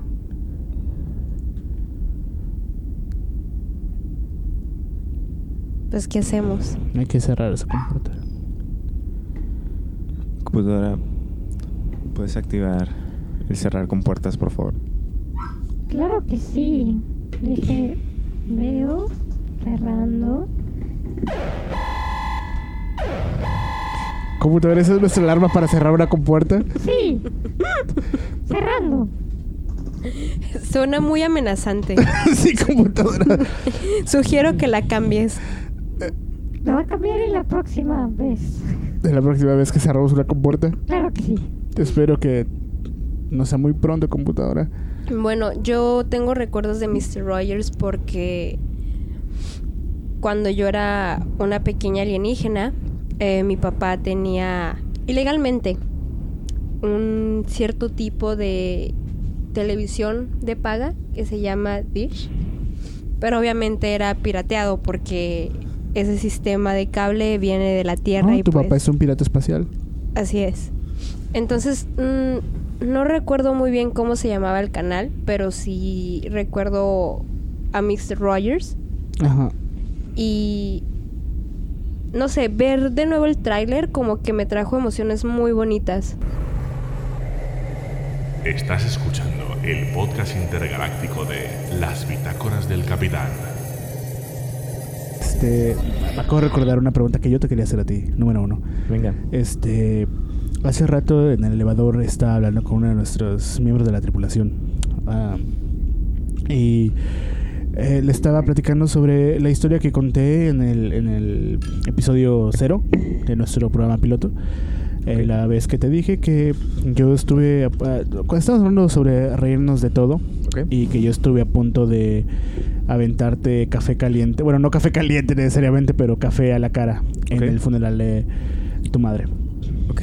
Y hablando con esa persona dijimos, bueno, este es que es que sí me llevo con, con número uno. Este, tenemos esa confianza y, no sería como algo tan fuera de lugar. Y me dijo, bueno, es que número uno este, se lleva, se aguanta así de pesado, pero me dijo, no lo veo llevándose así de pesado. No lo veo haciendo eso en el funeral de tu mamá. ¿Quién, te dijo eso? ¿O, o eso es irrelevante? No es irrelevante. Ok. Pero, ¿cuál fue la pregunta? La pregunta es, ¿harías eso en el funeral de mi madre? ¿Me aventarías café en la cara? Si considero que lo necesitas, por supuesto que sí. Eh, O sea, ¿se necesita? O sea, ¿se necesita que... ¿en qué- ¿Cómo considerarías eso? Pues. Ah, no sé, creo que es como un escenario muy específico. Entonces. Es de esas cosas. Creo que, creo que aventarle café en la cara a alguien no es algo que planeas realmente. El, argumento, el argumento era Es lo que sucede. eh, que eras demasiado... Que, que eras demasiado sensible para darte cuenta que no necesariamente es una buena idea. No necesariamente las cosas que no son una buena idea no son una buena idea. Ese era el argumento original. Entonces yo, yo dije, ¿sabes qué? No lo quiero dudar, yo estoy seguro que sí lo haría, pero vamos a hablar con él. Sí, yo, yo sí, sí me considero capaz de hacerlo. Creo que la versión resumida es esa. Creo que dependería de, de- del momento y creo que generalmente no me gusta tener planeado ese tipo de acciones que, que, que- que he realizado en su momento. De hecho, esa es una acción que, he hecho alguna vez. Digo, no en un funeral, pero sí le he aventado café a una amiga. Una vez abofeteé a un amigo, que por cierto lo abofeteé bastante fuerte. Eh, estábamos platicando en un bar y, y fue algo, estábamos hablando de, de esas decisiones, precisamente muy parecido a lo que tú me estás planteando. Y ya estamos así, dije, no, no lo haría, quién sabe qué. Y luego pasaron unos, unas cuantas palabras después y lo abofeteé solo por instinto y porque ya se había generado. Y hasta la fecha es un buen amigo que yo sé que, que él puede abofetearme y que... Se lo ganó. Sí, sí, sí. No, él se lo ganó. Y, y digamos que tiene esa bofetada a su favor. Él puede abofetearme prácticamente en cualquier momento y no, no me lo voy a tomar personal. ¿Te molestaría si alguien te avienta café en el funeral de tu mamá? René, Sí. ¿no te gustaría? No, no me gustaría. Estarías muy triste. Sí. Digo, ¿quién no estaría triste? Pero... ¿Te pondría más triste eso? Creo que me, me haría enojar. ¿Por qué? Porque, bueno, creo que no es un secreto que yo le tengo mucho miedo a la muerte. Wow. Entonces, es algo que yo respeto. ¿La muerte? Ajá. Y siendo el funeral de mi madre, Ajá. yo pienso que no tendría una reacción positiva. Obviamente no me gustaría. No lo haría tampoco. Por, e- por ese hecho de que yo respeto como que mucho eso, Ajá. porque me da miedo. Sí, yo, yo creo que, que sí es un- una acción muy específica. Y que, Es y muy que- y que el específico, común pero- que en el común denominador no tendría cabida. Pero yo, es que ese día, o sea, sí es muy específico, pero ese día dije, ah, lo quiero hacer. Y en mi mente dije, "Ah, no se va a ver mal. En mi mente dije, no se va a ver mal y todos lo van a aceptar y va a ser cool. Y el momento que lo iba a hacer, este, cambié de opinión, pero fue por un factor muy externo a toda mi fórmula. Sí, pero tam- también, de cierta manera, es un rompimiento, ¿no? O sea, ya viéndolo, obviamente, Sí. a la distancia y, y fríamente, de cierta manera es un rompimiento. Es como cuando un bebé está llorando y le soplas en la cara y se confunde y deja de llorar. Claro. Eso su- sucede. Además, obviamente, tiene que. Es que son muchos factores. Tiene que ver con el. con la persona de, de quien viene, del momento, de. Son un montón de factores, Pues pero yo, yo, me convencí en ese momento que era... O sea, yo me convencí que era una buena idea. Y... O sea, ya, ya, Ya te- a hacer algo, algo totalmente extra cotidiano a hacer una buena idea. Espera, ya tenía el café en la mano.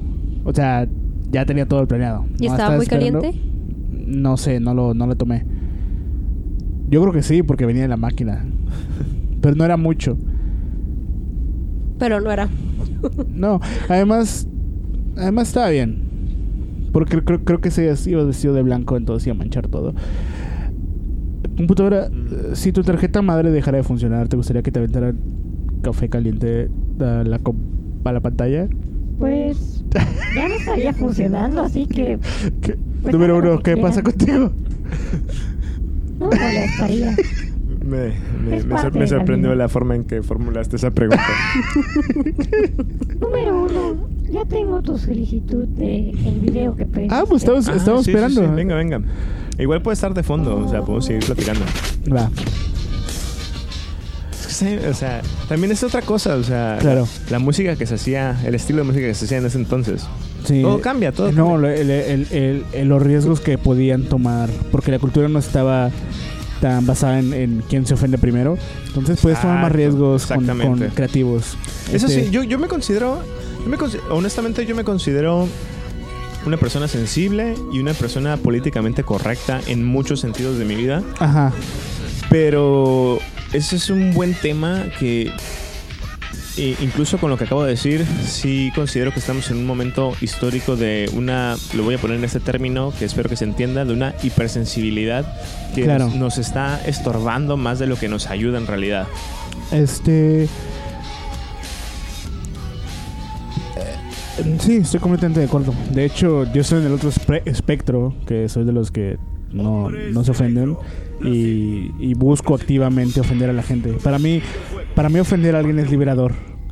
De- de- Porque- De hecho, perdón que te interrumpa, pero eso tiene total relación con lo, con lo que hablamos anteriormente. O sea, yo te conozco desde hace un chingo de tiempo y, y sé que ese es como tu, tu leitmotiv. Entonces, precisamente sé que si, si me lanzaras café en cualquier contexto, el trasfondo no sería una ofensa, ¿sabes? Sería Ajá. como, como sacudir, sacudirme de Sí, manera. claro. Eh, La, la idea es liberador porque le demuestras a la gente que nada es sagrado. Demuestras que la importancia y el peso que le das a cualquier cosa es tu propia energía cerebral. O sea, son pensamientos que si tú dices, bueno, esto es demasiado importante para mí, y luego viene y, lo- lo hacen mierda. Y te- o sea, es como, como en todas las historias mitológicas eh, o en la Biblia cuando estos, estos personajes creen que algo es importante y Dios los hace mierda nomás para que vean lo poco importante que es algo, es como un aprendizaje. Y, y creo que hoy en día la gente tiene muchos... Se aferra mucho a cosas que no, tienen, no deberían tener importancia, ¿sabes? ¿Cómo qué? Ah,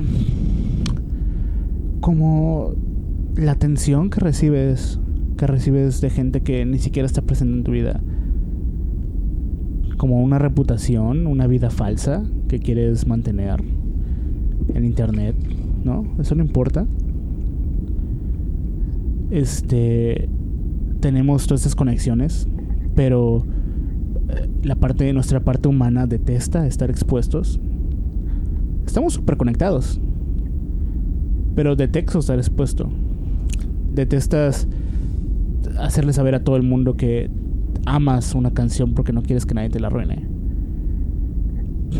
O si es como un gusto culposo, quizás. Claro. O sea, que además eso está bien raro, ¿no? Eso ¿por qué Entonces- debería ser un gusto entonces, culposo. entonces caes en, en, en cosas bien, bien superficiales. Este, que quieres la atención, pero no te la ganas por ti, te la ganas por eh, otros medios. Este, como todas estas morras que sus cuentas nomás son ellas poseando chichis y nalgas. Salud. Y. ¿Por qué dijiste gracias al micrófono? Por si alguno de, nos, de las personas que nos escuchan quieren ¿Creen como saber si, si tengo modales. Ah, ok. si no vayamos a recibir un correo preguntando, "Ey, René tiene modales. A lo mejor en su planeta no se dice gracias. De hecho, alguien me platicaba eh, que está impresionada. alguien- eh, mm, esta persona viene de, de Asia.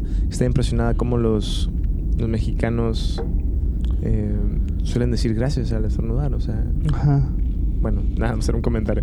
Sí, Eh, bueno, perdón que, que interrumpa, No, no, interrumpe, interrumpe. pero es cierto, siento que, bueno, por lo que he leído, es que los asiáticos no tienen como que estos mm, modales, por así decirlos. Por ejemplo, cuando alguien te, te empuja accidentalmente, no te pide perdón, sino simplemente pues sigue con su vida, ¿no? Porque no le interesa. Sigue con su vida. Sigue Es que con su vida. Ajá, ¿Te pero aquí- imaginas que no siguiera con su vida? No, o sea, que pero cambiara es de rumbo que radicalmente. todo No, pero que tuviera que, con- cambiar. No, o sea, nombre. culturalmente, por ejemplo, Su digamos... nombre. sus gustos, sus gustos musicales, la comida que, que suele... Que le gusta. Su nacionalidad. Bueno, Sus características entender mi físicas. punto. Él sigue, o ella, quién sabe. Y algo que se me hace muy propio del mexicano o es como estas estas acciones como de pedir perdón o pedir gracias por exageradamente casi todo. Pero me perdí. ¿Estás a favor o en contra de eso? o- No, no estoy ni a favor ni en contra, simplemente se me hace Si no tienes, Curioso. si no tienes una posición sobre algo, no- ni lo menciones, no nos interesa. Aquí venimos a discutir. ¿Crees que te invito a la cabina del capitán a, a que me cuentes? ¿A ser neutral? A ser neutral. Bueno, pero sigamos con el tema de esto de lo sagrado y de cómo se corrompe. no, no, no es cuestión de corromperlo, es cuestión de demostrar que no te debes aferrar a nada. Pero es difícil no aferrarse a las cosas. No, no es difícil. Ve a los monjes que no tienen nada. Bueno, pero ellas están como en otro... Y quién sabe si se le resulte fácil. Sí. No necesariamente sabemos si le resulta fácil. Yo, no sé, voy a... a un, un comentario muy personal y, y muy... Y que sí tiene que ver, o sea, honestamente con el, con el momento como sensible. Yo... Bueno, yo también en, en, mi, en mi aspecto humano, eh, digo, para los que no lo saben, eh, sí me, me dedico como a, a cosas artísticas, ¿no? O sea, cosas de teatro, etcétera, etcétera. Eh, Vives de los aplausos. vivo- Eh, No come solar y vive de los, apa- de los aplausos. Yo Puede- pensé que número uno vivía de la energía solar. No, el setenta y tantos por ciento. El pero el 70%. resto es aplauso. Ah, ok. Bueno, a lo que voy es que sí tuve como ese momento de reflexión de. De. Esto le va a pasar a, a todo el mundo, si no es que ya les pasó, o si o va a haber alguna variación. Y, y sentí la necesidad de, de decirles, como, oye, esto te va a pasar, como a, a un desconocido. Esto te va a pasar y tienes que prepararte. Pero creo que Espera, espera, espera. ¿Qué? ¿Qué? La, la muerte, la muerte donde. La muerte en general, o sea, en primera persona o. ¿Que la vas a vivir? La, sí, o sea, es que una cosa es saberla, o sea, no estoy diciendo que, que no sepamos, o sea, todos sabemos y reconocemos, pero una, una cosa es saberlo y otra cosa es realmente asumirlo. Pero, ¿a quién, ¿a quién le decías? No sé, o sea, en, en mi, en mi trip tenía la necesidad de decírselo a, a quien sea. Era como una forma, era como una... Estaba a sonar feo, pero es co- como una excusa nomás para compartirlo por lo que pasaste. Em, pues sí, en, tu- en los términos que tú usarías, sí. Sí. Eh, de, de hecho, lo relaciono con, con una frase de Yoda que dice algo así como: prepárate a, a- Algo así como: prepárate a dejar ir o a perder todo aquello que temes perder. pero creo que nunca puedes estar totalmente preparado para Tal vez eso. no, no lo sé. No, la verdad, no, no tengo esa respuesta. Pero creo que sí puedes desarrollar ¿Quién, herramientas. quién está preparado para perder? O sea, para perder algo importante.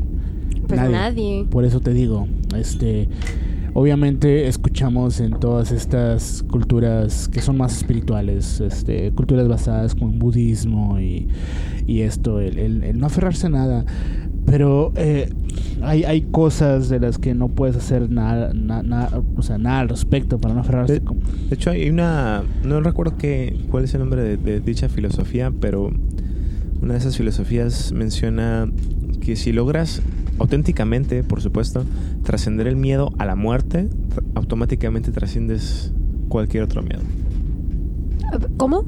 Que si logras trascender de forma auténtica el miedo a la, a la muerte, al mismo tiempo trasciendes cualquier otro tipo de miedo. ¿Le tienes miedo a la muerte? ¿Yo? Ajá. No. Honestamente, mi, creo que mi, uno de mis temores más grandes era que mi mamá muriera. Y ya sucedió. Entonces, eso me, me- es- es- ha sido mi experiencia más dolorosa en la vida. Pero al mismo tiempo, ya sucedió y no puedo hacer nada.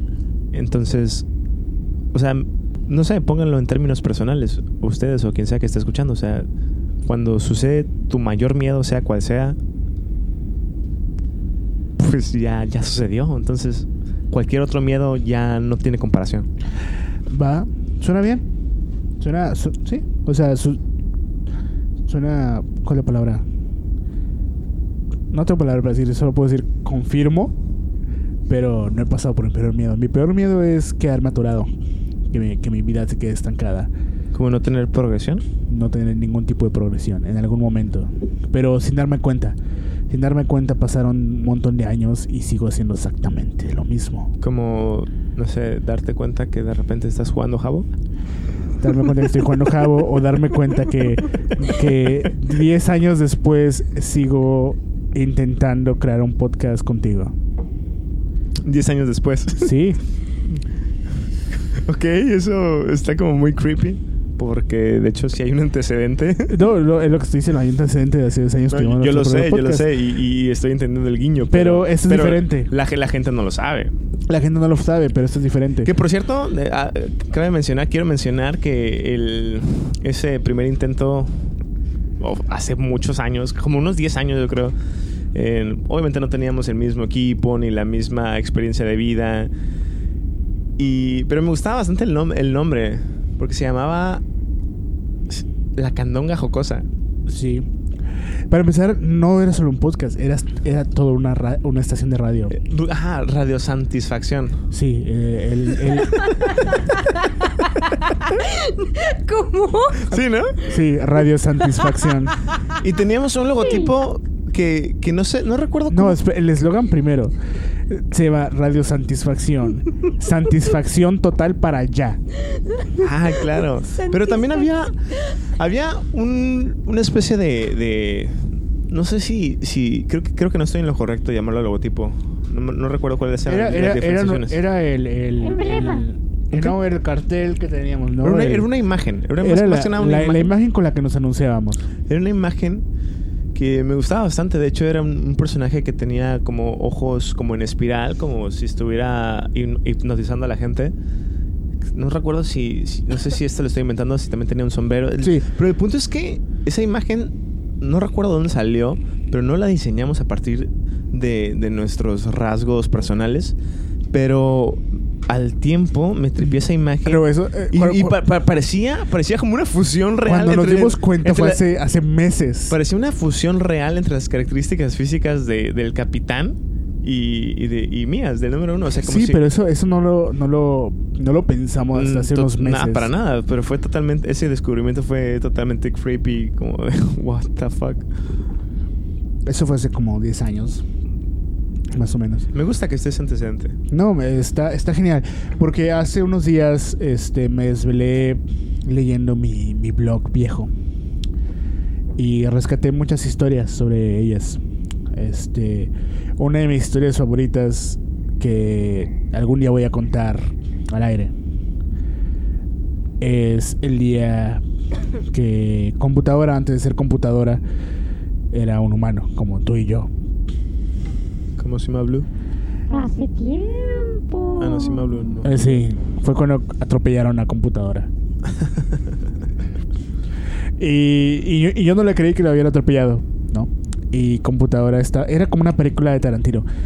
Eh, él estaba atrás, en el asiento trasero, acostado en los asientos, agarrándose la pierna, diciendo, ah, me duele, me duele, me duele, me duele. Yo estoy al frente en el, en el copiloto diciéndole, computadora, ya cállate, no pasó nada. No, que sí, que me duele, se me rompió la pierna. No, apenas te rozó el carro Y el que va manejando es como que no, si le pasamos por arriba pude sentir cómo se levantó la llanta. Y se dijo, ¿en serio le pasamos por arriba? Sí. ¿Atropellaste computadora? Sí. Y volteó para atrás, le la pierna y... Computadora, cállate, no te pasó nada. Nomás para intentar calmarlo, pero a- ahora que veo para atrás creo que, o sea, le está diciendo, cállate, no te pasó nada. Y le pasó el carro por encima a computadora. ¿Cómo te sentiste, computadora? Un dolor muy inmenso, pero después se apaciguaba en ciertas ocasiones. Gracias a Dios no se rompió nada. No, no, no, no se rompió nada, nomás... Wow, eh, pero, honestamente, ¿sí te pasó el carro por encima? Sí. Pero no era todo el carro, era como una mitad de la llanta. Ah, ok, una mitad de la llanta. Fue, fue como un pellizco. Sí, como Ok. un roce. Como un aviso. Ah, entonces sí fue un roce, fue lo que yo dije, te rozó, apenas te rozó la llanta. No, sí me pasó por encima. pero no fue roce. Fuck. O sea, no, sí me pasó por encima. Ok. fue el roce. Ok, ok, está bien. Ah, lo que pasó fue que estábamos eh, jugando con el carro y nos bajamos a ver un, un, parque. Y cuando subimos le aplicamos a computadora la de siempre, ¿no? Que computadora se va a subir y cuando va a agarrar la puerta, el que va manejando le acelera un poquito. Y, y cuando se va... No, no fue él, fue alguien más. No fue número uno. Número uno jamás haría algo así. Y cuando se iba a subir otra vez, le aceleró otro poquito. Y computadora se desesperó y abrió la puerta y se iba a aventar. Pero cuando intentó meterse de golpe, aceleró mucho esta vez el que iba manejando. Y computadora nomás eh, lo jaló en el carro, se fue al suelo y escuchamos un ¡Ah! Y después ya nomás lo agarré y, lo, y, y le dije, computadora, mucha gente nos está viendo, súbete al carro. Y se arrastró hacia adentro del carro. Diciendo, ¡No! ¡Me pasaron por encima de la pierna! No sé por qué, pero me imagino así como a computadora sin piernas arrastrándose. Eh, como en Vietnam. No estoy, no estoy muy orgulloso de haberle hecho eso a computadora, pero digo, no es como que lo Ni planeé. de Vietnam. No, pero ni de Vietnam. Pero no, no lo planeamos, no fue, fue algo que pasó hace mucho, mucho tiempo. Sí. Y, y está grabado en el, en, el, en el blog de una forma muy graciosa, porque fue un momento gracioso, ¿no? Sí. Realmente fue, o sea, no, no que te hayamos atropellado, sino el camino de regreso en el carro. Fue, fue una conversación muy graciosa porque lo queríamos convencer de que no pasó nada y el que iba manejando estaba bien calladito y hasta que dijo, no, que sí me pasaron por encima de la pierna. Dije, ¿en serio le pasamos por encima? Y dijo, sí, le pasamos por encima. Y dije, "Ah, pues, estás, bien pendejo, lo pudiste haber matado. Y le dije, ya cállate, computadora, no te pasó nada. Sí, lo bueno es que solo te fue, bueno, me pasaron por encima, pero fue un raspón. Bueno, más o menos. Pero te dolió Sí, mucho. En el momento sí.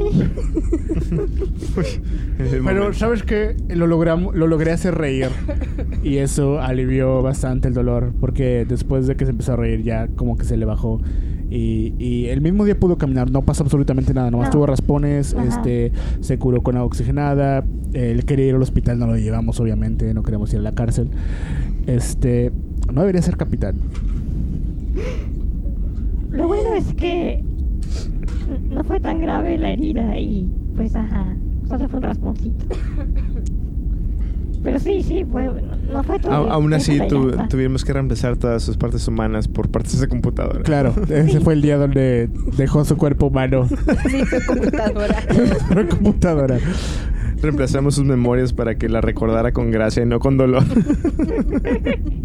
No pasa nada. Tengo muchas historias en este blog. Pero ese blog antecede nuestro podcast y eh, esos tiempos eran buenos. Eso fue hace mucho tiempo. Good times. Sí, la candonga jocosa con Santi Miguel. La candonga jocosa. Está bien perro ese nombre. Eh, la candonga jocosa con Santi Miguel en Radio Satisfacción. Todo, todo estaba bien. El narrador era una era otra computadora llamada el, Col- el Cosmos. Todo estaba bien en ese, todo en ese Sí, lugar. todo sí. está todo está bien. en El cosmos. Bueno. pues bueno, este Creo que es hora de regresar a René a su... Está apagada la pipa. Otra vez estoy pasando la pipa y no es la pipa del capitán. La es la pipa de la paz. La pipa de la paz. Creo que es, es, es hora de regresar a René a su área de confinamiento. Este... Para que descanse de la humanidad. Y con eso acabamos esta transmisión. En la edición podemos poner otra vez la, la música de de Men in Black, por favor. Ah, claro que sí, solamente En la edición. En la edición. en edición. ok. Pero ponla de una vez también. Ponla de una vez. ¿Cuándo terminamos? Muy bien.